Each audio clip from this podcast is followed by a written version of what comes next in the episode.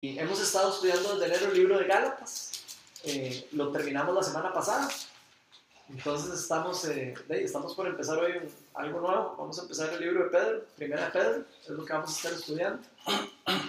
Bueno, pero entonces el libro, eh, ahora como lo vamos a ver, ahora que lo empecemos a leer, nos vamos a dar cuenta que el mismo escritor se, se, se presenta cuando escribe la, la epístola. Él, dice, él empieza diciendo Pedro, apóstol de Jesucristo. Ahora que lo leamos vamos a ver, pero me gustaría como ponernos un poco en contexto de a quién escribe él el libro, porque a veces eh, cuando estudiamos el libro de Gálatas vimos que el libro de Gálatas era eh, escrito a una iglesia a la, que, a la que Pablo ya había estado ahí liderando, se había ido a Éfeso o otro lugar de, sus viajes misioneros y escribe como, eh, como para corregir a la iglesia por las cosas que estaban pasando y las cosas que se estaban, muchos estaban como confundidos de lo que estaba pasando, ¿verdad?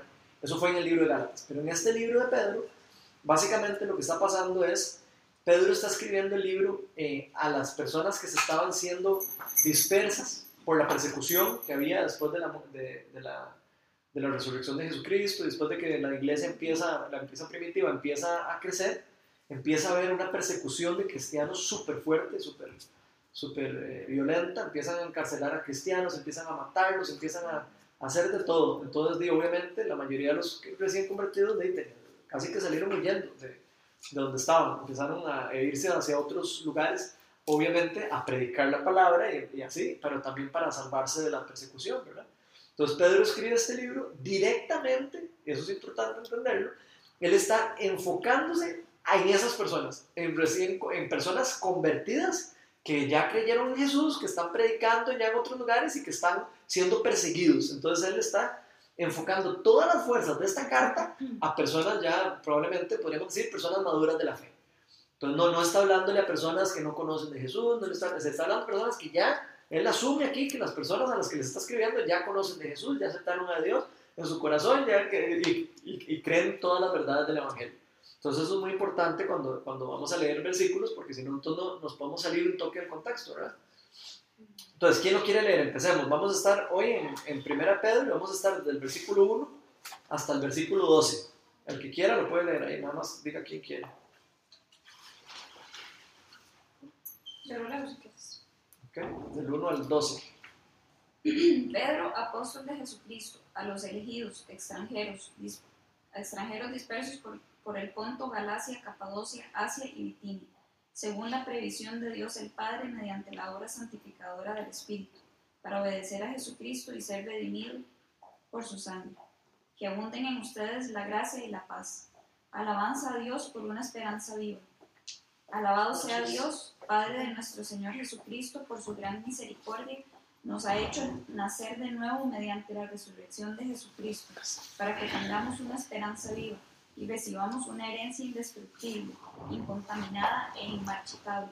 Tal herencia está reservada en el cielo para ustedes, a quienes el poder de Dios protege mediante la fe hasta que llegue la salvación que se ha de revelar en los últimos tiempos.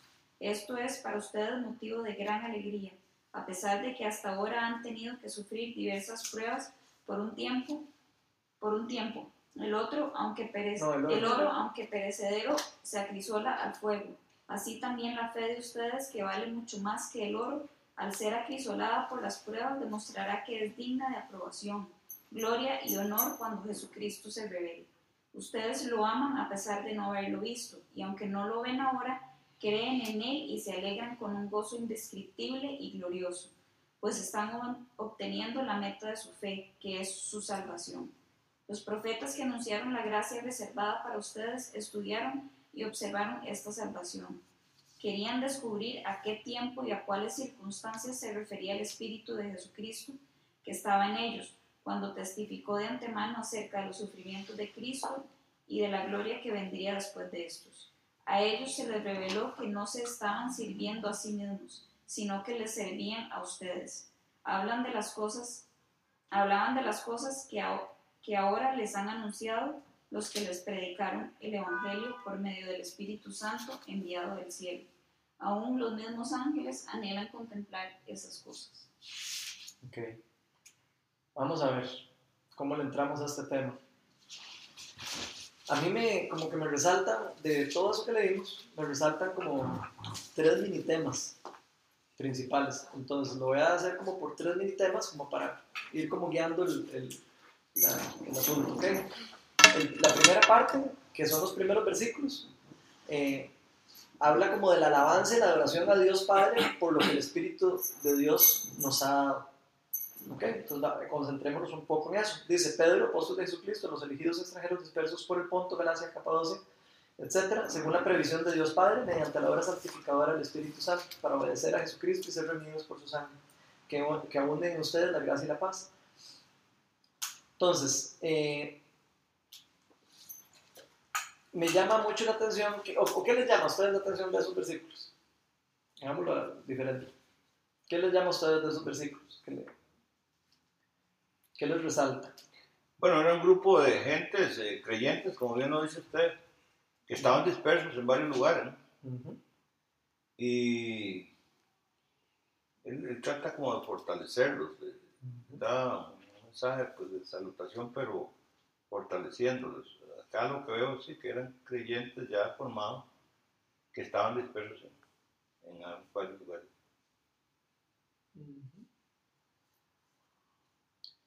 Según Pedro, ¿cuál es el- uno de los principales objetivos de la obra santificadora? Ahí menciona Pedro como la obra santificadora del, de- del- del Espíritu Santo.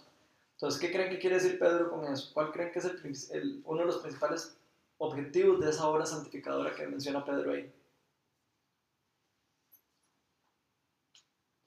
En obedecer. Sí, dice, este, Le dio como un, un bate, ¿verdad? Directo.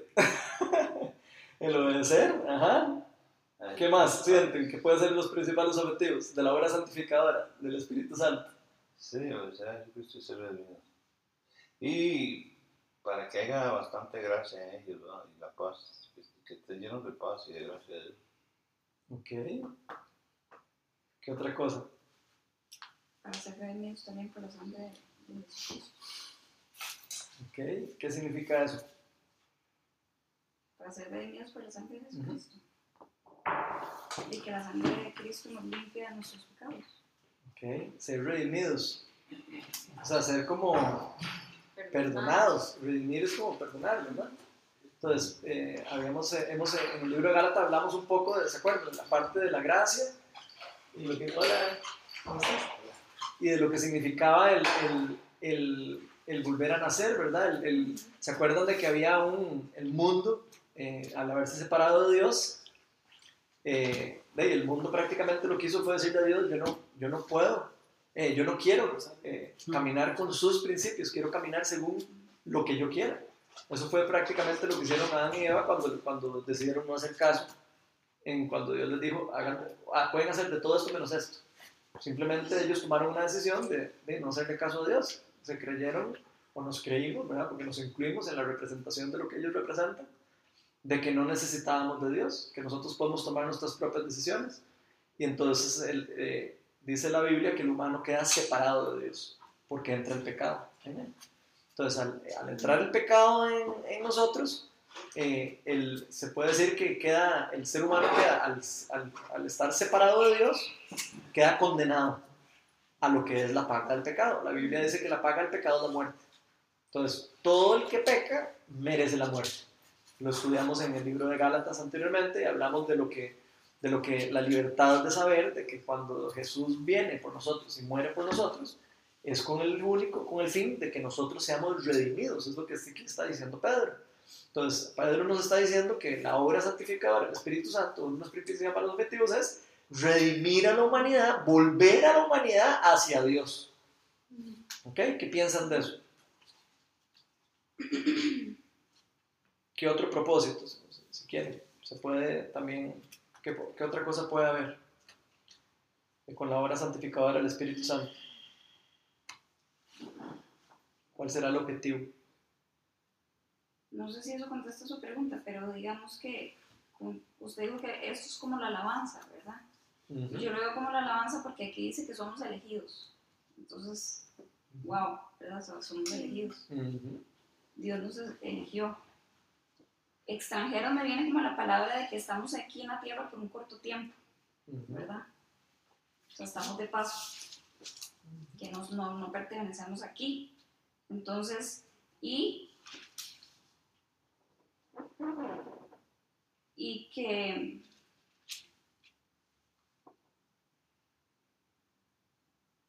y que Dios y que Dios está haciendo un propósito en nosotros por medio del Espíritu Santo, ¿verdad? O sea, que nos está santificando. Entonces, de ahí veo, logro ver, digamos, la alabanza. O sea, de que por qué debemos de alabarle. A mí me llama la atención que dice según la previsión de Dios el Padre. O sea, Dios es el que está haciendo la obra, no nosotros.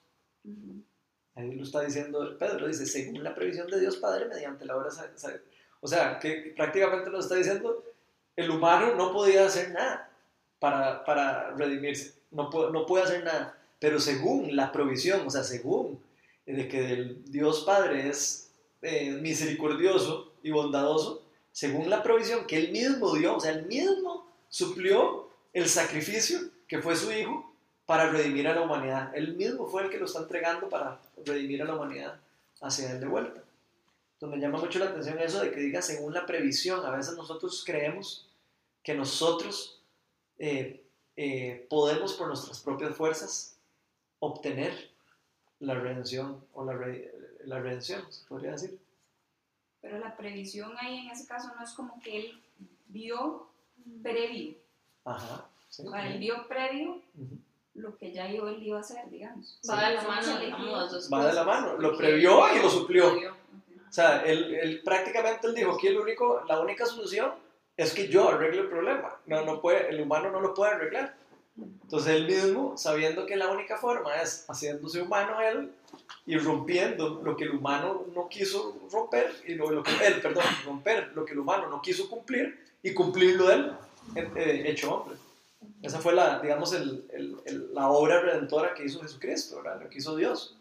Solo Dios lo podía hacer. Y por eso es, tan increíble y por eso es que es tan... eh, no hay otra forma de, llegar a Dios, no hay otra forma de que nosotros podamos eh, restablecer nuestra conexión con Dios y no es por medio de la obra redentora y santificadora que se hizo por medio de la provisión de Dios Padre, por medio de, de Jesucristo. Entonces, eso es una, es, una verdad demasiado increíble para nosotros. Y, y sí, por eso adoración, como decía ahora Melania, adoración. Eh, Pablo eh, entiende esto y sabe que eso es un regalo tan increíble que por eso está alabando a Dios Padre por la misma obra que Él hizo en nosotros. ¿verdad? ¿Qué otra cosa creen que... Ahí Víctor tocó un tema importante, que es una cosa que a mí me llamó demasiado la atención cuando estuve leyendo esto, porque a veces leemos esas cosas y no, nos concentramos bien en lo que está diciendo. Y es eso de la palabra de obedecer. ¿Qué piensan, que, qué piensan de eso, del del obedecer? Porque ahí dice, mediante la obra santificadora del Espíritu Santo, para obedecer a Jesucristo. ¿Qué creen que quiere decir eso? Bueno, es que si nos remitimos a este libro, eh, la- bueno, Dios se hizo hombre, pero siendo hombre obedeció, obedeció. Es que no es fácil, es que no es fácil. Uno como humano le cuesta, le chima, es difícil, obedecer no es fácil. Y la clave, según lo veo yo, la obediencia al Señor, que siendo hijo de Dios, inclusive en aquellos momentos asiagos, cuando él estaba enfrente, él sabía lo que venía para él. Y dijo, Padre, si es posible, quita. Tuvo miedo, como hombre, claro, pero qué grande. Dios no le quitó eso, pero él obedeció, obedeció. Dios es un ejemplo de obediencia. Y a nosotros, si algo nos cuesta, es obedecer. Pero, pero también el poder de obedecer no, no está en nosotros. Es lo que dice. Eso es importantísimo, exacto. El poder de obedecer está en el Espíritu Santo que nos fue dado. Digamos. Sí, humanamente es que fuimos vencidos. Al ser vencidos allá en el huerto del Edén, que todo el mundo lo hace un chiste, y que la manzana de Eva y de Adán, y que esto y que el otro, todo el mundo, el mundo hace un chiste de eso, pero fue la catástrofe más terrible que pudo haber sucedido a esta humanidad. Entonces, eh, nosotros humanamente somos una naturaleza vencida. O sea, eso no está en nuestros genes, obedecer hay que practicarlo, hay que, hay que, hay que darse, hay que, hay que morir. Y, y ¿Y cómo nos cuesta? Pero esa es la parte linda. Perdón. Cuando- esa es la parte interesante y, y sobrenatural y linda. Y es un proceso de santificación.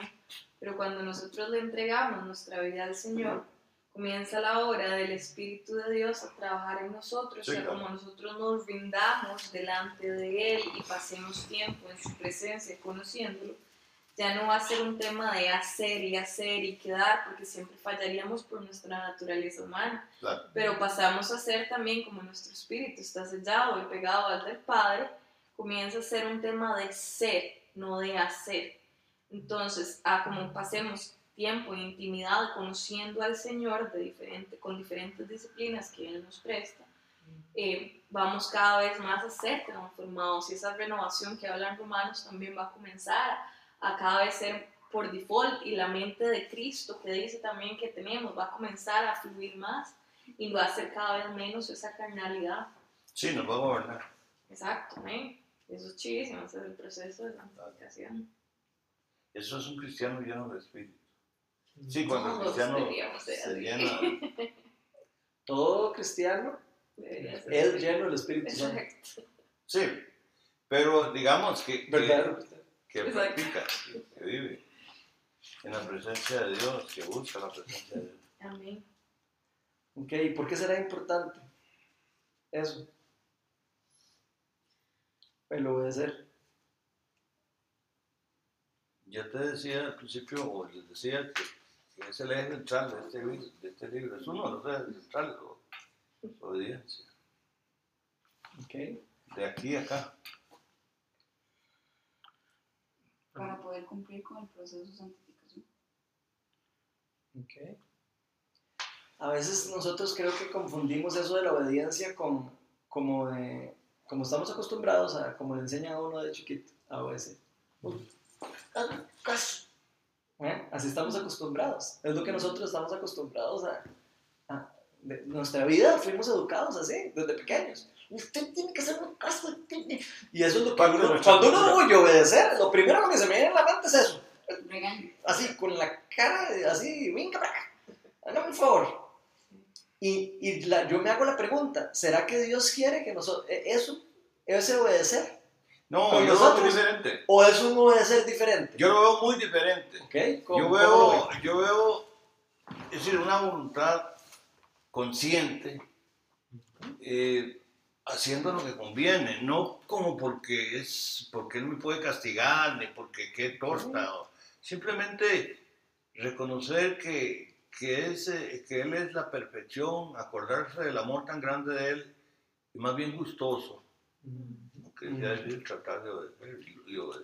es de que hay una diferencia entre desear hacerlo y tener que hacerlo. Cuando yo tengo que hacerlo, no necesariamente mis emociones van acorde con el propósito, pero cuando deseo hacerlo, hay una motivación intrínseca que de hecho se duplica para conseguir ese fin. Ok. Qué chiva eso, ¿verdad? ¿Qué estás diciendo?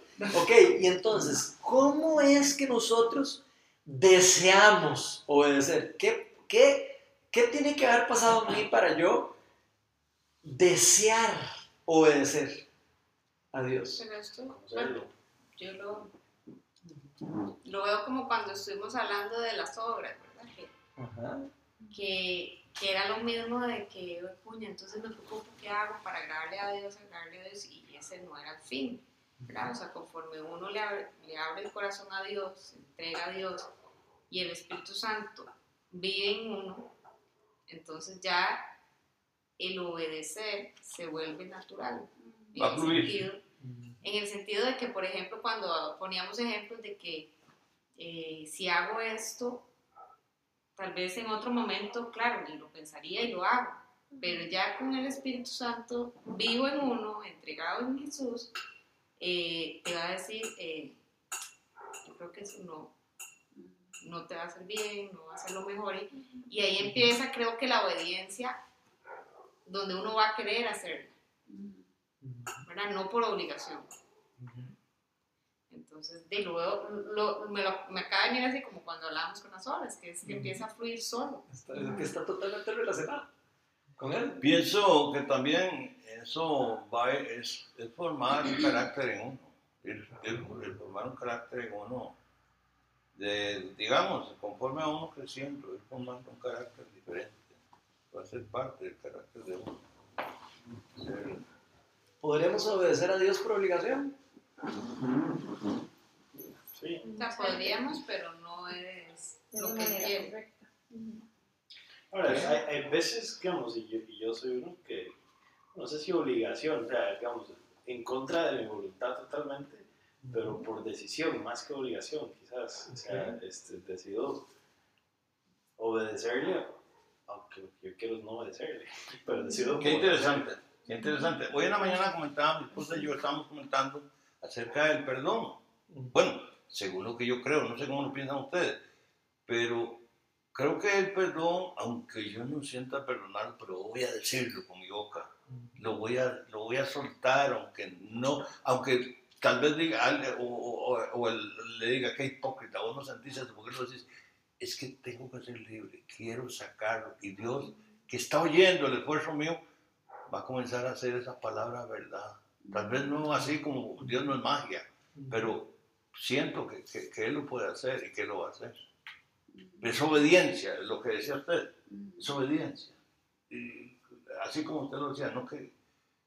Pero eso es parte de obediencia también. Dios- el Señor Jesús, cuando le dijo, a- si es posible, quita de mí esta copa. De hecho, sabía. Le hago yo la pregunta. ¿Dios obligó a Jesús a hacer lo que hizo? No, jamás. Di- Dios no obliga. Nunca. Pero también otra pregunta pues, sería por qué Jesús obedeció a Dios. Ahí es donde viene la pregunta. Y, y creo que es muy chévere porque él, para él Dios era lo más preciado, era su papá.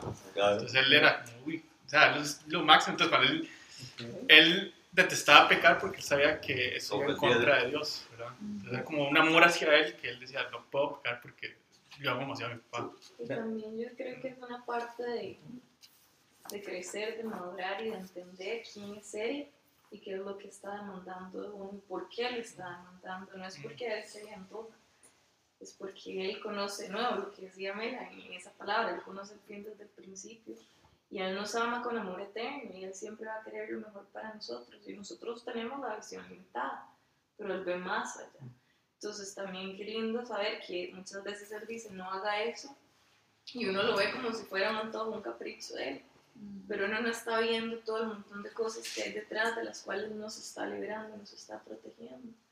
Entonces también entra en esa pasión de, de creerle, que cuesta montones, pero eso también es parte del crecimiento y de conocerlo a ella. A medida que uno lo conoce más, es más fácil soltar, así como cuando usted tiene amigos que tiene años de conocerlos, usted los va a confiar muchísimas más cosas a alguien que probablemente acaba de conocer. Ok. Yo creo que el secreto está en realmente conocer a Dios. O sea, en realmente saber por qué es que yo hago lo que hago. Si yo no sé por qué es que yo hago lo que hago, difícilmente voy a de verdad a estar tan convencido de querer hacerlo ¿Y quién me lo pide? y, y, y sí, exacto. Si no entiendo bien por qué es que me lo pide, quién me lo pide, para qué me lo pide.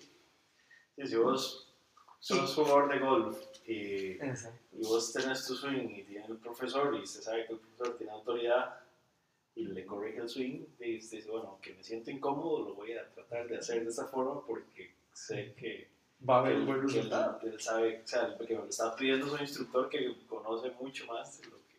Ok. De hecho, me pasó, bueno, yo juego tenis y, y, y dándole, o sea, un ajuste ahí que estaba sacando y tenía todo el brazo como tieso, el profesor nada más me decía, nada, floje el brazo, o sea, y ya cambió radicalmente un detallito ahí, sen- sen- sencillo. Y Dios, de cuántas veces, ver, con lo que nos pide y nos dice, este, hace, o sea, lo decías, o sea, la- el amor de Él por nosotros es tan grande que, que uno dice, ok, si me lo pide el Señor, o sea, es porque es lo mejor, o sea, aunque yo no lo vea. Ok. Entonces el secreto de, podríamos resumir que sería el que obedecer viene cuando yo amo a Dios. O sea, si yo de verdad amo a Dios y tengo una relación verdadera con Él, yo voy a obedecerlo. ¿Está ligado?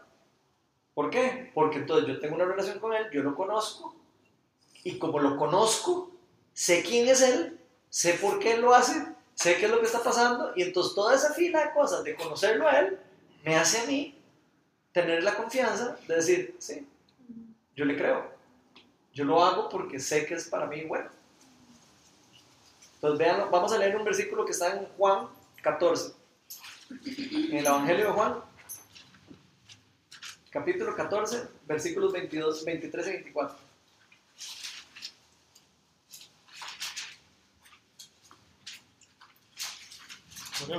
Sí, el 23 y 24 es Jesús hablando con 23 y 24. Les con- le contestó Jesús, el que me ama obedecerá, obedecerá mi palabra, y mi Padre lo amará, y haremos nuestra vivienda en él. El que no me ama no obedece mis palabras, pero esas palabras que ustedes oyen no son mías, sino del Padre que me envió. Ok, ¿están viendo la afirmación que está haciendo Jesús aquí? No, no estoy viendo la afirmación, está la contestación. Ahí está la... No, no, por supuesto. Pero Es qué increíble, ¿verdad? Vean qué increíble lo que se relaciona esto con esto que está diciendo Pedro en el otro lugar, según la provisión del Espíritu Santo. El que me ama, el que me conoce y el que cree en que yo soy Dios y me cree a mí, obedece mi palabra. Obedece mi palabra y no solo eso, sino que mi Padre lo amará también. Y haremos vivienda en él. ¿Qué quiere decir Dios? Con eso, depositaremos el Espíritu Santo a la tercera persona de la Trinidad en él. Si usted me ama y me conoce y tiene una relación personal conmigo y cree en lo que yo le estoy diciendo. Ese es el secreto. Según Jesús, ¿qué hacen los que no los aman? Los que no aman a Dios. ¿Qué hacen los que no aman a Dios? No lo obedecen. no lo obedecen. ¿Ok? ¿Qué opinan de eso? Tal vez, digamos, algo que me llama la atención es tenés o, o crees tener, digamos, el Espíritu Santo, ¿verdad? Y, y- crees en Dios y tenés una X situación. Dices, quiero obedecer al Señor, ¿verdad? Pero tu, tu, tu carne, digamos, te, te está diciendo algo y, y tal vez tenés como cierto, y dices, bueno, yo le voy a obedecer al Señor, pero tal vez estás diciendo que le vas a obedecer al Señor, pero estás siguiendo como tu instinto carnal, digamos, y te puedes equivocar, ¿verdad? Entonces, eh, tal vez para mí, por lo que acabas de leer, es, bueno, ¿cómo, cómo, cómo, sé que él- estoy haciendo lo que Él quiere o la voluntad del Señor, ¿verdad? Porque sé que es lo que me conviene. En principio dice, bueno, eh, sí obedece su palabra, ¿verdad? Entonces, obedecer, pero hay que obedecer algo. ¿Qué obedeces? Porque vos puedes estar diciendo, es que yo siento que el Señor me está diciendo tal cosa, ¿verdad? Y tal vez no es cierto. Entonces, pero ahí dice, hay que obedecer la palabra. Si tenés duda, tienes que tener un versículo que te, digamos, te aferra a la palabra de Dios, que no va a fallar, ¿verdad? Y, para mí eso es muy importante, digamos, porque a veces uno cree y se deja llevar por un impulso. Yo sentí que el Señor quería que hiciera esto y tal vez no es así, ¿verdad? Entonces, eh, ante la duda, lo mejor es tener esa palabra que, digamos, o ese versículo que es la palabra del Señor, ¿verdad? Para saber que realmente esa es su voluntad. Y aunque la cosa salga mal, dice, todos los que aman a Dios, todas las cosas son para bien, ¿verdad? Entonces, aunque el resultado inmediato parezca malo, si dice lo que el Señor dice en su palabra, Él no va a fallar, ¿verdad? Y Eso es muy importante, ¿verdad? Ahí vos dijiste algo muy interesante, como, como de hacer algo por convicción. Digamos, si yo no sé, si yo no estoy seguro. Si yo no hago algo por convicción, Es eh, pecado. es pecado. Dice la misma palabra de Dios. O sea, si, si yo no estoy convencido de que lo que estoy haciendo es lo correcto, estoy pecando. Entonces, qué interesante, porque entonces se relaciona. Todo lo que nosotros hacemos sin convicción es pecado. Si no lo dice la palabra. No, sí, la, no, la palabra de Dios dice eso. Ese versículo, eso es un versículo. Pero, por ejemplo, yo puedo tener el Todo caso opuesto. Tengo duda, Así, pero ¿no? un versículo Sí, sí, que dice lo contrario. Por Entonces, supuesto, vos puedes tener duda, pero vos no vas a actuar con duda. Si yo voy a actuar con duda, mejor no actúo. Lo que pasa es que ahí son como dos temas paralelos pero distintos. Por lo que vos estás diciendo es muy importante. Uno tiene que conocer la palabra de Dios para saber cuál es la voluntad de Dios y poder obedecerle. Y ahí es donde Él está hablando. Ya ese tipo de convicciones, eh, por lo general, deberían tener una raíz bíblica, aunque sean decisiones chiquititas. Pero lo que está diciendo Ronald es cierto, la palabra también dice que todo lo que usted vaya a hacer, que no lo haga con fe, está pecando. Entonces es como, ¿verdad? Es, es un poco del brain, es complicado, pero simple. Entonces, lo que vos haces, hacerlo con fe. Cuando uno tiene confusión, ¿qué es lo que pasa? Eso no es de Dios, la confusión no es de Dios. Dios es un Dios de amor, Dios es un Dios claro, Él no es místico ni extraño. Dice en, en Juan que él es la luz y que Él vino a traer luz y que cuando Él está en nosotros, esas tinieblas desaparecen. Entonces, cuando nosotros tenemos confusión, una cosa que podemos hacer es orar en contra de esa confusión porque eso no viene de Dios. Y uno humanamente va a dudar, digamos, ahora como que Manuel está diciendo que yo me voy, que verdad, y es creerle a Dios y que se me da la plata, y que si no, y que estoy otra vez y todo, pero yo puedo tomar la decisión de creer y caminar hasta que Él cierre la puerta. De tomar pequeñas convicciones, de decir, ok, Señor, yo estoy poniendo, yo siento en mi corazón, yo he orado, yo le creo que usted es quien me está guiando y yo me voy a mover por fe así, que no vaya en contra de la palabra, si es una convicción personal, pero en contra de una verdad bíblica, de una vez deséchelo, porque eso no viene un poco del Señor. Pero lo que vos decís es súper importante y es también aprender de alinearnos con, con esa voluntad general en nuestro día a día con las cosas chiquititas. Ahora, lo lindo es que ven que es una obra santificadora. No es que uno se santifica de la noche a la mañana. Eso es un proceso.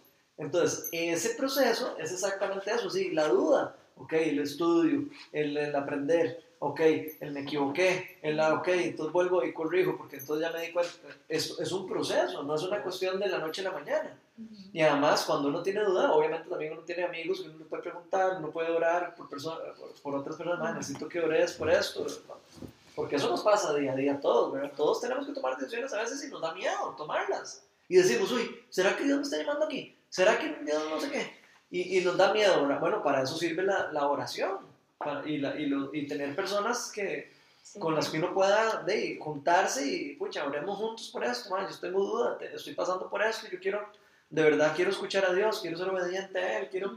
Esa es la forma en como nosotros caminamos para ese lado. Qué interesante eso que estás diciendo y lo que tú dices. ¿Cómo tú te llamas? Ronnie, Ronnie, eh, algo que he tenido que aprender, como dicen los costarricenses, a huevazo, ¿verdad? Eh, es pre- eh, yo soy un tipo de, de persona que tiendo a ser muy enfocada a la tarea. Entonces soy muy impulsiva para tomar decisiones. Entonces trato de tener varias alternativas ante una eh, situación X. Y le digo a Dios, mira Dios, aquí están estas. Tú dame paz. Entonces, cuando ante las diferentes alternativas tengo más paz que otra, entonces yo digo, no, espérate, por aquí es que tengo que ir.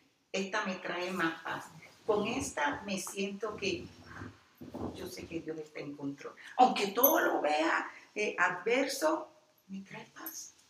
Entonces, personalmente me ha ayudado bien. No sé si... Creo que está aplicando Yo le, yo le agregaría eso, que decir nada más, que, que nunca haya ninguna cosa en la palabra de Dios que te indique lo contrario. Sí, el secreto está en saber la palabra de Dios, ¿verdad? Sí, También. porque digamos que puedes tener paz, pero claramente hay algo en la palabra, no sé, un ejemplo demasiado radical, o sea, robar ese estuche y yo tengo paz en robármelo, pero yo sé que, que no puedo robar, o sea, que claramente la Biblia me dice no robes, o sea, Claro. Ahí es más eso- Pero ahí es más fácil uno tomar la decisión. Yo entiendo a Ronnie cuando son circunstancias de, de peso, de igual peso. Ujú. Sí, que o- no- o- que decisiones, O decisiones difíciles, de verdad, Sí. que tenemos todos los días que tomar. Porque Sí. mentira que no pasamos todos. La vida es de decisiones. La vida es de decisiones. Así es. Todos los días tenemos que tomar decisiones. Y decisiones cambian rumbos de vidas. Por, eso le agregué, Completas. por eso le agregué, o sea, yo estoy Ujú. totalmente de acuerdo eso, nada más porque en algunos casos no es tan evidente, pero puede ser que si la palabra de Dios nos resalta algo, entonces, Claro. ah, mira, esto es una Claro. norma. No la Y ahí Sí, es donde ahí. viene la obediencia, ¿verdad? Porque, digamos, tenés tres opciones, pero ves, no sé qué hacer. Y dos están en rojo, y dos están es- en rojo y uno, quiere la roja. Pero, pero dice uno, hey, mira, no sé qué hacer, ¿verdad? Empiezo con mi obediencia, es, le pregunto a Dios, ¿verdad? Señor, ayúdame. En ese momento no me sé la- los versículos que me puedan ayudar, porque hay situaciones donde hay que tomar la decisión, ¿verdad? Y no tengo tiempo para llamar, no tengo tiempo para hacer muchas cosas, pero el obedecer, como, como decía, eh, ¿tu nombre cuál es? Pati. Como decía Patti, es simple, ¿verdad? Dios no es complicado, los complicados somos nosotros. Entonces, Señor, ayúdame, por favor, no sé qué hacer, ¿verdad? Y el Señor va a hacer algo para ayudarte, ¿verdad? Y, es, y hacerlo es el siguiente paso de la obediencia. El primero fue ponerlo en sus manos y el segundo es hacer lo que el Señor te está diciendo. Porque como dice la palabra, todo me es lícito, es que puede ser cualquier cosa, ¿verdad?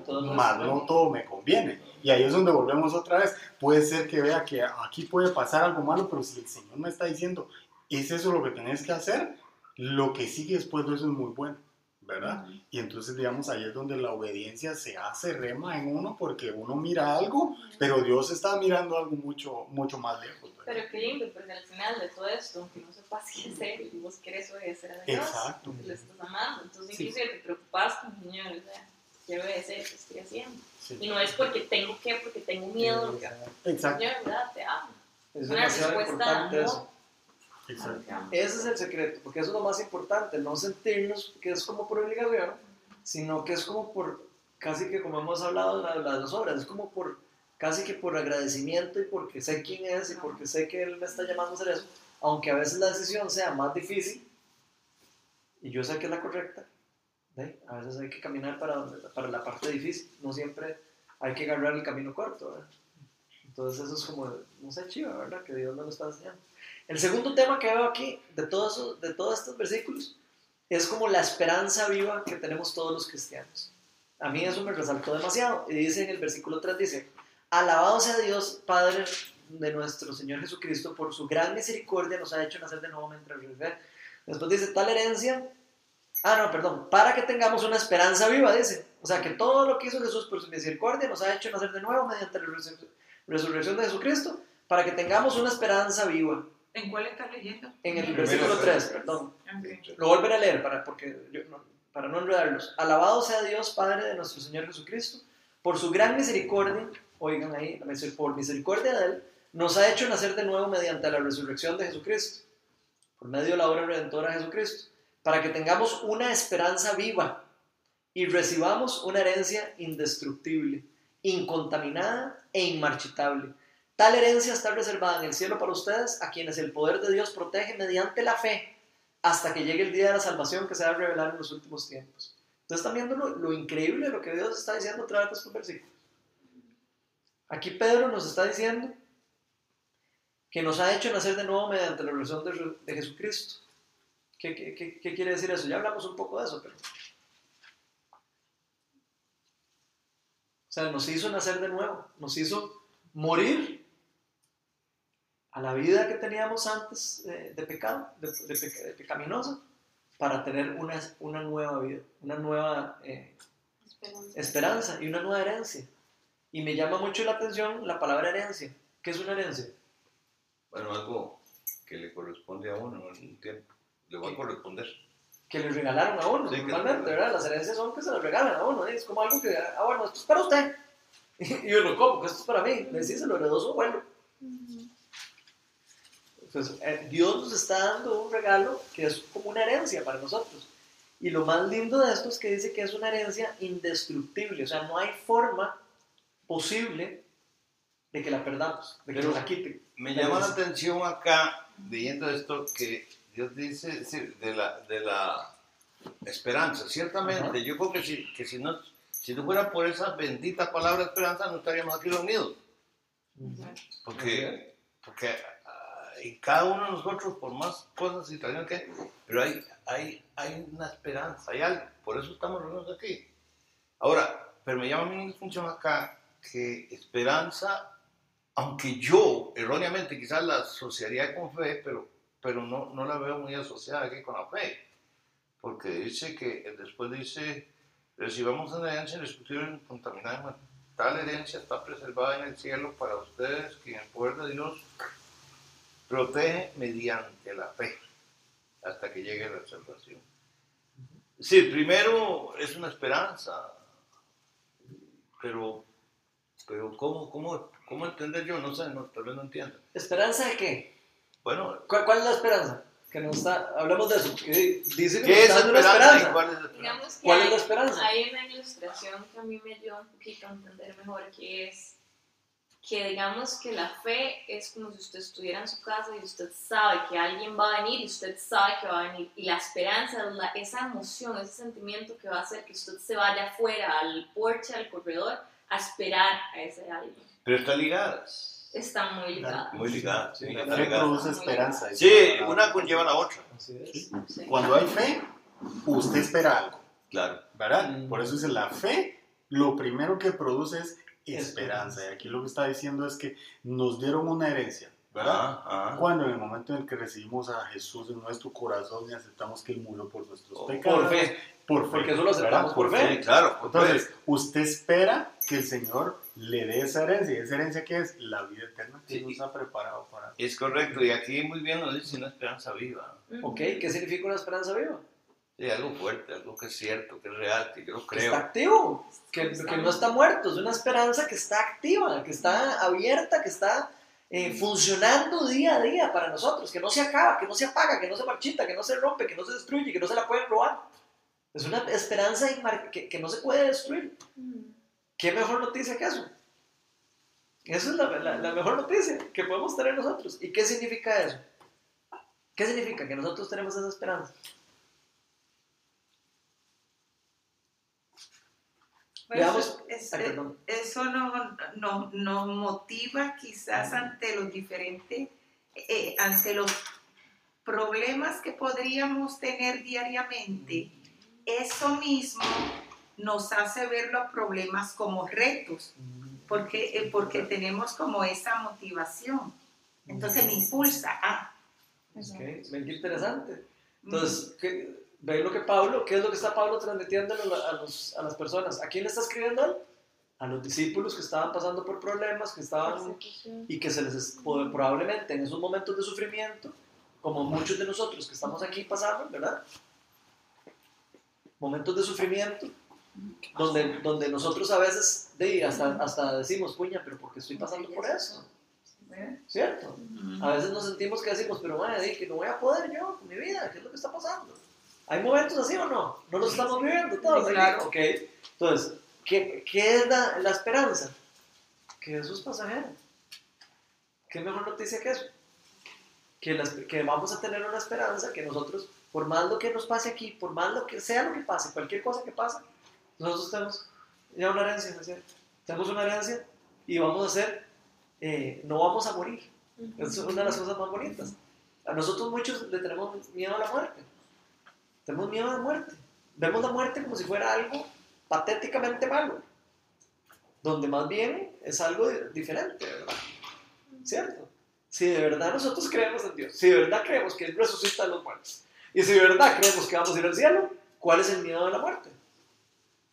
Si tenemos una esperanza. Y ahí vamos a estar con Dios. Y vamos a estar donde Dios nos está diciendo que vamos a estar. Donde Dios nos va a dar todas las cosas que vamos a tener lindas. Donde, vamos a, donde dice la Biblia en Apocalipsis que no va a haber sufrimiento, ni llanto, ni dolor. Entonces hay una esperanza. Y esa esperanza es la que nos motiva, es la que nos prende la fe, la que nos ayuda a, como decía ahí ahora, ay, es que como que motiva eso, ¿verdad? Sí, claro que motiva. Eso es lo que nos, esa es como la energía de la fe. Eso es como la, la fuerza la convicción, pero yo tengo que para eso creerle a Dios. Tengo que de verdad haber puesto mi fe en Él y decir, ok, yo me caso con esto, yo creo fielmente en esta esperanza, creo fielmente en lo que Dios me está diciendo, es palabra de vida y es verdadera. Si yo no creo eso, no, hay, no hay esperanza, no hay, no, hay nada. Entonces ven qué chiva lo que nos está diciendo Pablo. Eh, Y, Que- para- no, que, que, que a veces uno no, no, no, no tiene esa noción de lo que significa el eterno, ¿verdad? Exacto. Me acordaba de un profesor mío de, de cálculo, que estaba muy loco. Pero él les decía, ¿saben qué es, qué es infinito? ¿verdad? Entonces le agarraban la pizarra, ¿verdad? En un Python, y si eso es infinito, entonces ya por la pizarra, se iba por la pared, salía, salía a la clase y nunca más regresaba. no teníamos clase por el resto del día. Y algo así es como infinito, es como, oye, eternos, toda nuestra vida, o sea, es algo y que no se puede medir. Entonces, vamos a sufrir un poquito tal vez, pero vamos a tener una recompensa tan grande que, Ok, que hace ese sufrimiento insignificante. eso, está, eso me recuerda un versículo que dice, creo que fue Pablo, que dice, en nada se comparan los sufrimientos actuales con la gloria que harán revelarse en nosotros. O sea, ¿no? Los, y es más, dice sufrimientos efímeros, creo. Si mal no recuerdo ese versículo. Ese no lo tengo aquí, pero es como diciendo, o sea, usted se está quejando por esto y no está viendo esto, que es a donde usted va y lo que usted, lo que usted tiene, lo que, lo que tiene ya, Y- reservado para usted, pero ya ganado, ya entregado. Lo chiva es que no se trata de, ¿verdad? Como de, de un regaño, porque no se ponen a ver, ¿verdad? Se están quejando por eso, sino, ¿verdad? Lo que estamos hablando es como, es esa esperanza, es como, digamos, estás pagando por eso, pero tranquila, digamos, vienen cosas mejores, una eternidad mejor a mi lado, todo va a estar bien. Y, y Jesús obviamente sigue entendiendo los dilemas por los que pasamos día a día. Si hay alguien que entiende, dice la palabra que sea. ¿Verdad? Entonces, es chivísimo también volver como, y es ahí como papá. Sí, o acordarnos de lo que sufrió Jesús ¿verdad? por nosotros también. A veces se nos olvida de que Jesús no vivió aquí como un rey. Sí. Era un rey, pero no vivió aquí como un rey. Y sufrió, y pasó sufrimiento, y pasó dolor, y pasó, pero, pero con una esperanza viva. Él tenía una esperanza viva. Por eso él no, no fracasó en su plan. Porque él tenía muy claro, vos lo dijiste hace un rato, René, que él tenía muy claro, ah, eh, yo, yo soy Dios, yo soy el Hijo de Dios. Y él lo tenía muy claro. Y por eso no, no se echó para atrás. Tuvo miedo, como todo, como todo ser humano. Si no, no hubiera sido humano. Dice la Biblia que él era humano. Él era humano y era Dios al mismo tiempo. Entonces, eh, qué chiva ver como de sí, vamos a tener temores, vamos a tener sufrimientos, vamos a tener dolores, pero qué lindo recordarnos el mejor ejemplo que ha vivido en este mundo que es Jesús.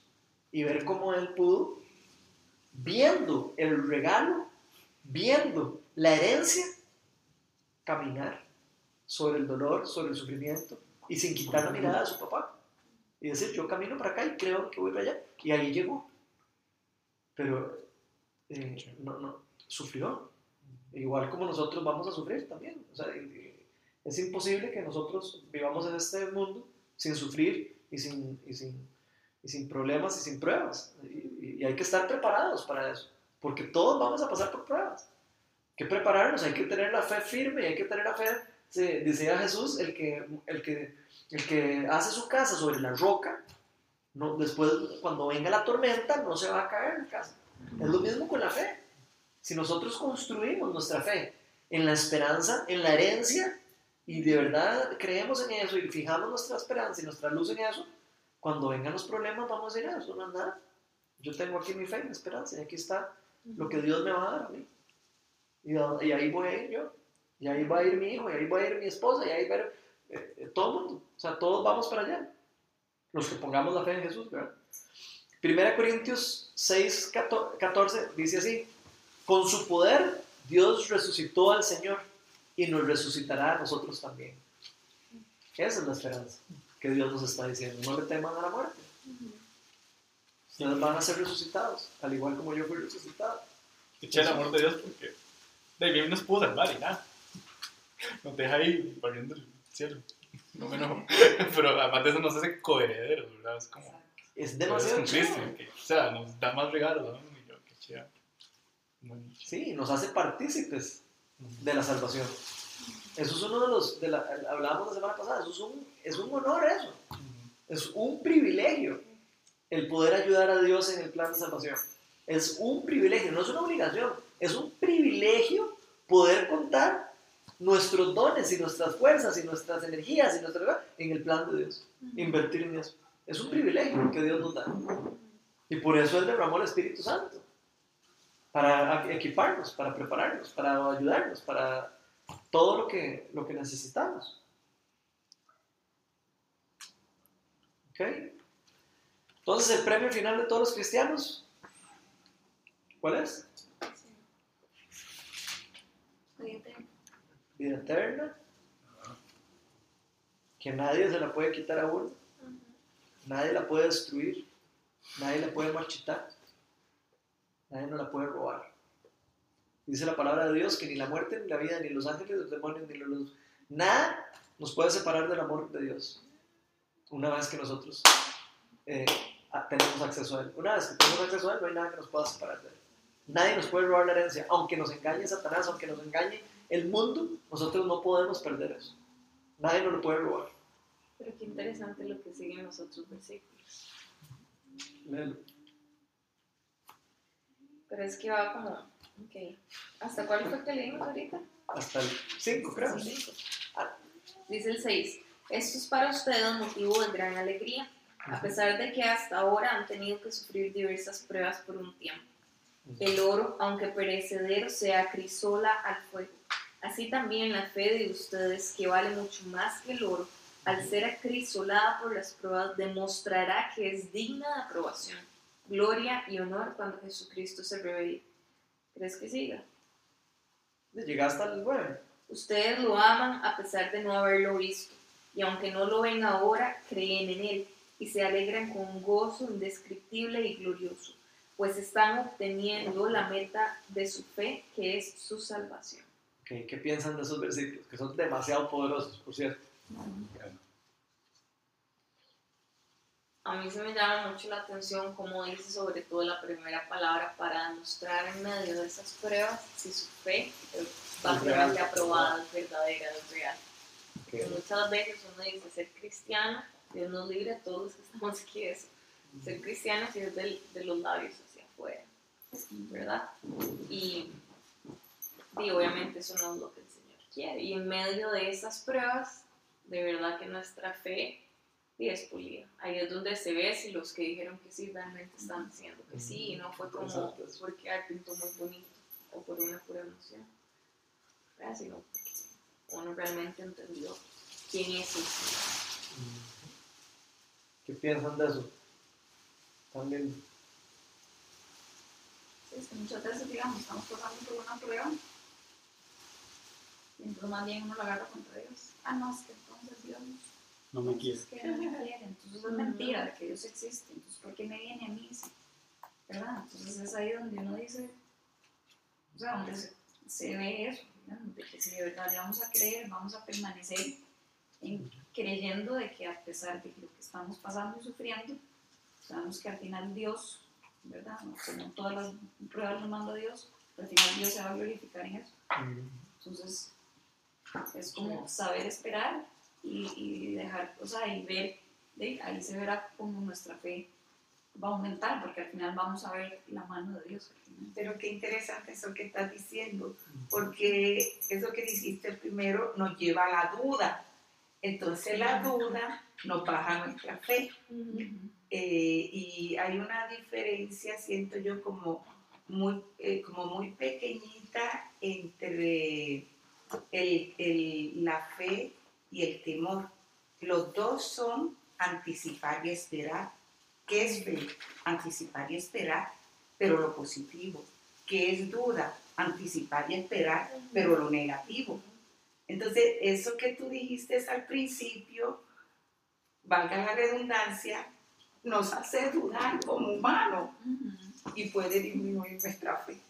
Entonces, qué, interesante. Ahí la cuestión es, como tú decías ahorita, bueno, estarme apoyando en versículos de la Biblia o, Sí. o- o ver. eh, Sí, pero también, digamos, o sea, sí viene la duda a nosotros, pero Dios también ha puesto, la fe es un don que Dios nos da y nos lo da a todos. Entonces también está el Espíritu Santo, ¿verdad? Que cuando llega la duda, también está esa esperanza que también lo hace uno de no, que a, pesar de todo lo que siento en contra, sé que Dios está conmigo, ¿verdad? Y, y, y aunque sea lo mínimo, es como que uno dice, no, de aquí me agarro, no, de aquí me agarro, no, de aquí me agarro, ¿verdad? Entonces Sí. es como que esa fe ¿verdad? Que, que Dios le da, es donde va aumentando, porque si uno se logra agarrar de ese pedacito que le vino ese, exactamente, eh, al final ve uno que fue pucha, sí, o sea, salí de aquí, lo Ah. logré. Entonces esa fe aumenta al final. Sí. Lo que pasa es que, mi, por ejemplo, y pone, ah, el ejemplo con Nicolás que dice que vamos a ser probados como el loro. Y el loro para moldearse o para darle una forma diferente, ¿qué es lo que se hace? Tiene que ponerse en el puro fuego, ¿verdad? En donde está lo más caliente, ahí es donde se moldea el oro, ¿verdad? Eso quiere decir que la prueba va a ser, pueden venir pruebas de una u otra índole, eh, para unos más fuertes, para otros menos, pero digamos, la prueba pues es muy fuerte, ¿verdad? Pero ahí es donde están los dos caminos y digamos, la duda más enfocada en lo que estoy viendo, ¿verdad? Porque son, eh, mis ojos están viendo que algo está sucediendo y tal vez crea que no va a pasar y no va a pasar y ahí me viene la duda. Y el- por el otro lado, la fe me aferra a lo sobrenatural y es donde yo tengo esperanza de que el Señor sí me puede sacar de ahí y sí lo puede hacer, ¿verdad? Pero entonces ahí es donde, digamos, uno tiene que aferrarse y afirmarse con el Señor y agarrarse, aunque lo que esté viendo, mi, mi, mi, mi vista, digamos, mis ojos, ven algo diferente, pero yo digo, el Señor aquí está conmigo y yo de aquí salgo, ¿verdad? Y me aferro al versículo y aunque sea lo último que diga, pero si al final no pasó, fue su voluntad y fue algo para bien, ¿verdad? Pero ahí es donde voy a ser probado realmente, ¿verdad? Yo pienso que si, que si en algo cabe la palabra fanatismo es en la fe. Nosotros tenemos que ser radicales. Y si, y, y, y, y si el mundo dice que, bueno, fanático que sea, pero es que con Dios hay que ser radical. Y hay que tener una fe, ojalá yo tuviera una fe fanática, pero verdadera. No, no fanática en el mal sentido, sino bien fundada. Y si la gente cree que soy fanático, pues soy fanático, pero una fe bien fundada porque estaría agradando a Dios. Y qué cosas maravillosas no debería hacerlas, porque no soy yo, es Él. Es Él que las va a hacer, no soy yo. Uno nada más va a hacer el vaso. Sí, amén. ¿Nos ibas a decir algo? No, que algo que yo he aprendido en los últimos meses es que me ha ayudado mucho. Es que cuando uno tiene miedo, es adoración en el lugar incorrecto. ¿Por qué? Porque cuando uno tiene temor, lo que está haciendo es por un momento creer que el diablo o la circunstancia es más poderoso que nuestro Dios, que nuestro papá. Entonces, una manera como decir, no toque. Digamos, me vuelvo y más bien es muy lindo si en esos momentos, aunque sea temor y no nos acordamos de un solo versículo, nos ponemos a adorar al Señor, porque es decir, Señor, yo sé que usted está aquí, ¿verdad? O preguntar, Dios, ¿dónde estás? ¿Qué estás haciendo? ¿Y cómo puedo colaborar con vos?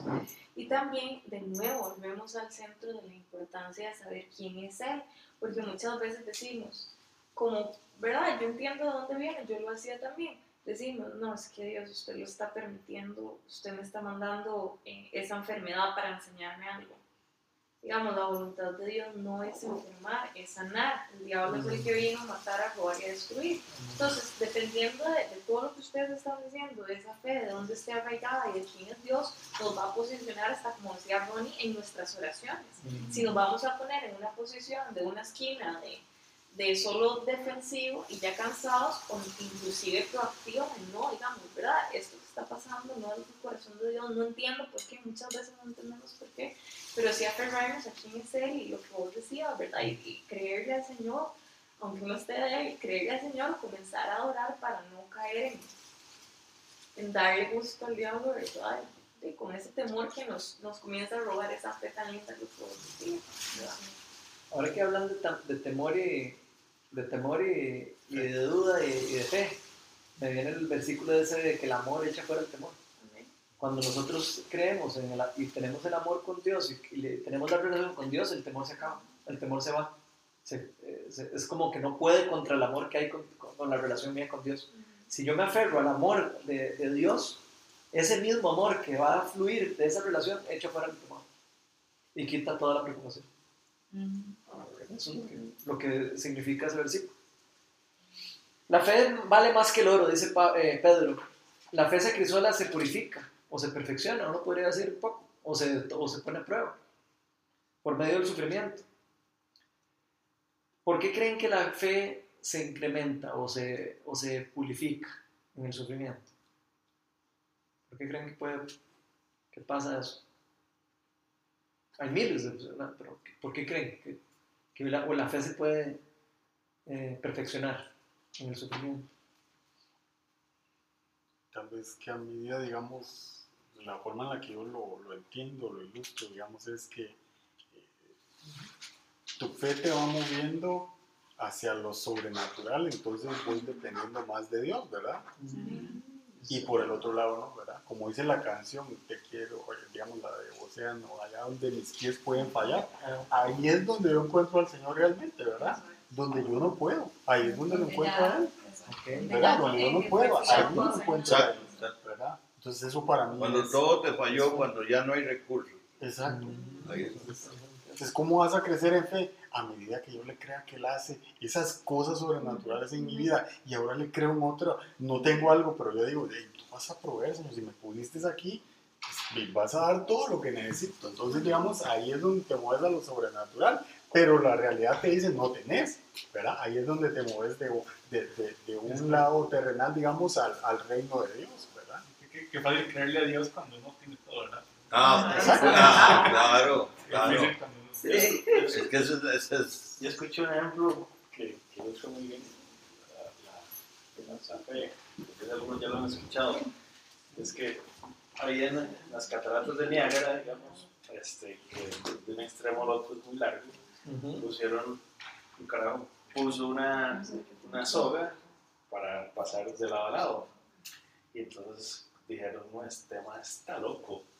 Y, y entonces, no, el carajo llegó y, y se cuadró ahí en la, en la, la soga este, y, y la cruzó y causó una sensación enorme y empezó a llegar la prensa, la gente y en eso este, eh, pregunta, bueno, pero ¿quién cree que la puedo pasar con, un, con, un, con una silla encima? El primer tiro la hizo con, una barra, después aquí iba a llevarse una silla en la mano. Y, y se va y toda la expectativa y la pasa y en eso este, siguió poniendo dificultad. Y, y ya al final tenía la silla y dice bueno y, y aquí a la silla le voy a poner un libro encima entonces va para el otro lado y ya este, y el carajo este ya, ya todo el mundo estaba muy convencido de que el mal la podía pasar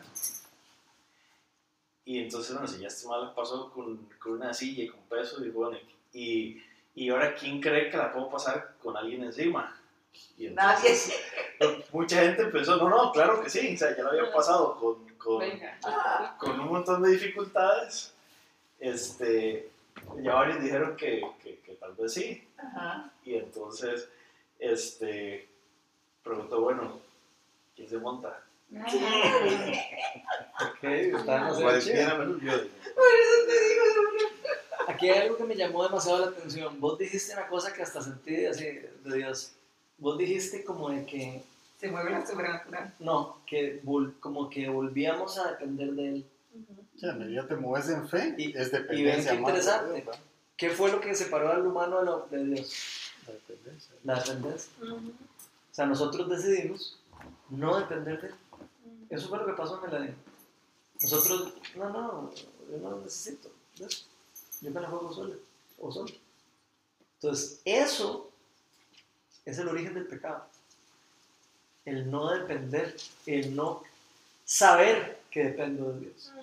Y ven qué interesante cómo la fe se acrisola y se purifica cuando yo llego al punto a donde yo digo, "Ah, yo necesito de Dios. Yo sin Él no puedo vivir. Yo no soy nada sin Dios. Cuando el ser humano se da cuenta nuevamente que él voluntariamente se fue de Dios y voluntariamente tiene que volver a Dios. Increíble, ¿verdad? Qué chido. Me llama demasiado la atención esto. Y el tercer tema para cerrar es el privilegio de la salvación. Ahí los versículos terminan. Los profetas, en el versículo 2 dice, los profetas que anunciaron la gracia reservada para ustedes estudiaron y observaron esta salvación. Querían descubrir a qué tiempo y a cuáles circunstancias se refería el Espíritu de Cristo que estaba en ellos y cuando testificó de antemano acerca de, lo- de los sufrimientos de Cristo y de la gloria que vendría después de estos. A ellos se les reveló que no estaban sirviendo a sí mismos, sino que les servían a ustedes, o sea, a nosotros, que ahora sí conocemos de estos. hablan de las cosas que ahora les han anunciado, hablan de las cosas que ahora les han anunciado los que les predicaron el Evangelio por medio del Espíritu Santo enviado al cielo.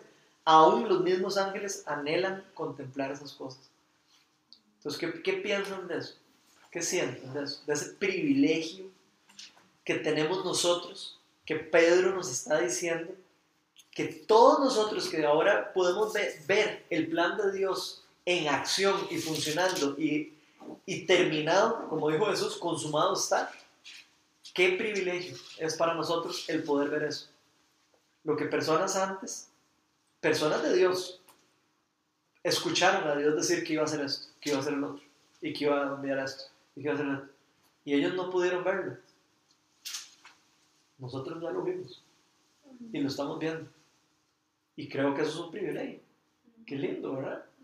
¿Qué, piensan de eso? ¿Qué les llama la atención? ¿O qué, qué sienten de eso? ¿Alguna vez se habían puesto a pensar en eso? En el privilegio que tenemos nosotros de, de que ya sabemos todo lo que pasó y ya sabemos todo lo que va a pasar, prácticamente. ¿Qué sienten?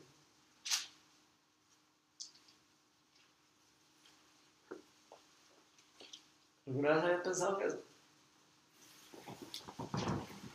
¿Cómo se, cómo se sentirían los profetas? Es Isaías, cuando Dios le dijo, eh, eh, van a, voy a enviar a Mesías y voy a, eh, a- o sea, van a crucificarlo y no lo van a querer, lo van a rechazar al Mesías. La gente que, la salvación que yo voy a enviar al mundo, la gente no lo va a poder ver por su orgullo, por su corazón cerrado, por su falta de visión, no van a poder verlo. Les va a pasar a la par Dios caminando y no lo van a ver. Eso es lo que veían los profetas, pero ellos no pueden verlo. Lo único que me gusta es que, o sea, muchos científicos pueden, pueden debatir muchas cosas y pueden, hasta que sean ciertas algunas que no sé, pero algo que no pueden debatir, no pueden decir, no pueden negar es Jesucristo. Jesucristo, digamos, para, para que él se cumpliera, eran como 300 profecías. Y solo 8 que se cumplieran eran, era imposible, era como que le cayera a una persona 24 veces un rayo. Entonces, o sea, es como estar con certeza que él realmente era el Mesías. Y saber que realmente Dios existe, ¿verdad? Para mí es como más prueba más que no existe, ¿verdad? O la Biblia, que habla de Jesús desde el inicio hasta el final, en 66 libros, y no se contradice en, ninguna, en, en nada. Y que habla de la mismo, del mismo plan de redención de Dios, desde cómo, cómo va a poner usted a 66 personas que escribieron libros diferentes, con autores diferentes, que, que, se- que no se contradigan y que no digan cosas de... Es, es algo increíble. Lo que nosotros tenemos de privilegio, el privilegio de tener este libro, la Biblia. Ahí es donde radica nuestra fe y nuestra esperanza, porque nos hemos dado cuenta, pero plenamente, en lo más profundo de nuestro corazón, que esto es verdad. Porque eso que usted está describiendo, mire, hubieron frases que las escribieron miles de años antes del Señor Jesús y están de moda. Y, y estuvieron de moda. Y si esta cosa dura 5.000 años más o, o 15.000, van a estar de moda. Y, y- y entonces, definitivamente, la palabra de Dios es verdad. Tiene que ser verdad porque es lo que usted está diciendo. De aquí a aquí el personaje central de Jesucristo. Así es. Es el personaje central de este libro. Y todos, como dice usted, en diferentes culturas, en diferentes, eh, por, bueno, tiempos y todo, y hablan de lo mismo. Eso no, eso no, eso ya ahí sí no hay nada. Tiene que ser de Dios. Solamente. Y lo que vos decías del privilegio, ¿verdad? Porque, digamos, si te vas a esos tiempos, digamos, cada uno de los que escribió, digamos, parte de los libros de la Biblia, era como leer un capítulo de alguna serie o de algún libro, pero no ver el final, ¿verdad? Es como cuando ya lees un libro y quieres de pasar al siguiente capítulo porque te va atrayendo una cosa con otra. Y entonces es como ahora podemos, tenemos el privilegio de saber de principio a fin cómo el Señor preparó desde la creación, ¿verdad? Hasta la resurrección de Jesús, digamos, cada una de esas partes. Y entonces cuando vos miras una película relacionada con algún libro o algo, eh, digamos, sentís como emoción y, vos- y en algunos casos yo me pregunto, ¿cómo no puedo creerle al Señor, ¿verdad? Con tal y tal cosa. Pero es ahora porque puedes ver, digamos, como el desarrollo completo, ¿verdad? Pero, pero digamos, en cambio ellos, como vos lo decías, ellos solo estuvieron en un momento específico, ¿verdad? Eh, al, al cual fueron llamados, ¿verdad? Pero ojo, de verdad que tenemos que ser agradecidos con Dios. Porque hay quienes ven esto y lo pueden entender, pero no les interesa, no les gusta, no creen. Simplemente no creen. Es decir, por eso uno tiene que ser agradecido con Dios, porque eh, uno, de verdad, Dios en su infinita misericordia lo escogió. Porque hay mentes muchísimo más brillantes que la mía, que me duplican y me triplican montones de veces y no pueden entender cosas tan simples. Pero es porque Dios, en su infinita misericordia, me ha visto y nos ha visto a todos y cada uno de nosotros, a todo su pueblo, y ha puesto esa fe en. Los Romanos dice así que la fe viene como resultado de oír el mensaje. Y el mensaje que se oye es la palabra de Cristo. Y ellos no tenían el mensaje tan claro, ¿verdad? Ellos tenían que tener fe, confiando en que iba a venir el Mesías. Pero es demasiado chévere. Es chivísimo que lo tenemos. ¿Y ahora qué hacemos con eso?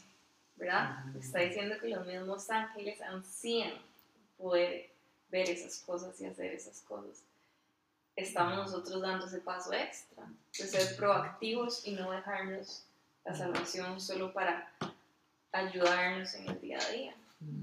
Entonces, de nuevo, cuando comprendemos, digamos, y podemos venir a Él y pedirle a Él la pasión por hacer las cosas, lo que hablábamos en el estudio la vez pasada. Pero qué rico poder comenzar a ser proactivo y, y expandir. Así como nosotros tenemos la bendición ahora de entenderlo, compartirlo con otros, sino ¿verdad? hay diferentes tipos de gente, hay diferentes tipos de personalidades, hay gente que puede y tiene un don para tirarte la Biblia de tapa a tapa, bendito Dios. Hay gente que es por medio de oración, bendito Dios, y si es solo por medio, no sé, ¿verdad? Que me la cocina muy rico, digamos, le encanta ir a amar a la gente. Sí, con amar a la gente va a estar también hablando de Jesús, pero no callarnos, porque muchas veces, y tal vez uno al inicio, era también lo que hablábamos la vez pasada, al inicio no está como, ¿verdad? Esto es, de esto se trata, y no, ahí habla todo el mundo que va bien cansa, porque lo hace muy imprudente, y es posible tener a la gente con la cabeza con la Biblia, y como, ya, no, yo sabía eso. Pero qué lindo de verdad poder compartir ese mensaje de amor de acuerdo a como cada uno es, con diferentes Mm. medios, pero no guardárnoslo, sino Mm. como verdad. Esto es verdad, digamos, esto está pasando. Si alguien aquí tuviera cáncer y yo tengo la cura para el cáncer, yo para qué me voy a callar, digamos, es como, Mm. ¿verdad? Es la invitación al- a lo que a mí me extendieron la invitación y yo pude decir que sí por amor, extender la invitación y, y, ¿verdad? Seguir haciendo esto ahora. Es vacilón porque yo recuerdo eh, en enlace que estaba oyendo, creo que era un mensaje de, de Hugo Sobrí que decía que debemos de predicarles a otro a tiempo y en, en cualquier tiempo aprovechar la oportunidad que decía que había una viejita que decía, ¿cómo es que le hago? ¿Cómo le hago? Pero ¿cómo le hago? Porque yo viejita y no me hacen caso. Y dice que se sentaba en la parada, ¿verdad? Y le y, eh, y abrí- abría la Biblia y le decía, ah, no, tenía uno el versículo y le decía a la gente del lado, Óigame, joven, usted podría leerme qué dice aquí. Entonces decía, porque de tal manera, oh, Dios al mundo quedaba así. ¿Cómo, cómo, cómo es? ¿Y dónde es que dice que se encuentra? Que yo no sé. Ay, qué lindo. Entonces le la. Me lo busca, por favor, y me lo lee otra vez. Ay, qué Eso bueno. está muy bueno. Eso está muy bueno. Tenía talento la señora esa. ¿Qué manera de evangelizar? De todo hay, pero lo lindo es saber qué está haciendo a dónde lo está compartiendo. A veces uno puede ser muy intencional y salir a las calles, como nosotros en algún momento lo hacíamos, o simplemente en el día a día. Digamos, ahora en una conferencia a la que Dios me permitió ir a servir, a mí me es fácil si ando en grupo. Si no, depende, a menos de que Dios en serio me mueva. ¿Verdad? No sé, depende. Es, es algo en lo que estoy trabajando con el Señor. Pero, eh, ¿por qué? Porque entonces yo me creí una mentira que yo necesitaba saber la mejor manera de explicar el Evangelio para poder, cuando eso no se trata de, eso, se trata decir la verdad y Dios se encarga lo demás. Uno puede decir chayotes y la persona escuchó lo que tenía que, que escuchar. Pero entonces iba, ¿verdad? Me tuve que ir a esta conferencia, salir desde Panamá, tuve que ir a de aquí a Panamá, no sé qué. Y el chaval que iba a la par mía, duramos seis horas sentados, después llegamos al, al receso, eh, donde uno come, no sé, donde sea, y como que yo le pedí permiso para salir. Y me dice, ay, es que no hablo español. Entonces ya comencé a hablar yo con él y resultó ser que era australiano católico y, ¿verdad? Entonces ya le comencé yo a contar a qué era lo que iba a hacer sin ser como la más ponderante y es que Dios, ¿verdad? ¿no? Hey, Dios está haciendo esto y esto, ¿verdad? Me ha hecho este milagro, que ahorita voy por esta conferencia porque Dios, bla, bla, bla. Y que al final él me decía, y digamos, o sea, Pati, ¿qué? O sea, Dios me está hablando demasiado a través suyo, me encanta el amor y no me está criticando por ser católico, ¿verdad? Me encanta, o sea, yo le quiero ayudar a usted para sus fondos de segundo año, si está levantando chido. fondos porque Dios me acaba de ministrar de manera... Yo decía, qué chido, señor, porque a veces uno no lo hace porque cree que tiene que ser de cierta manera. Con solo que nosotros, ¿verdad? Contemos nuestro día a día.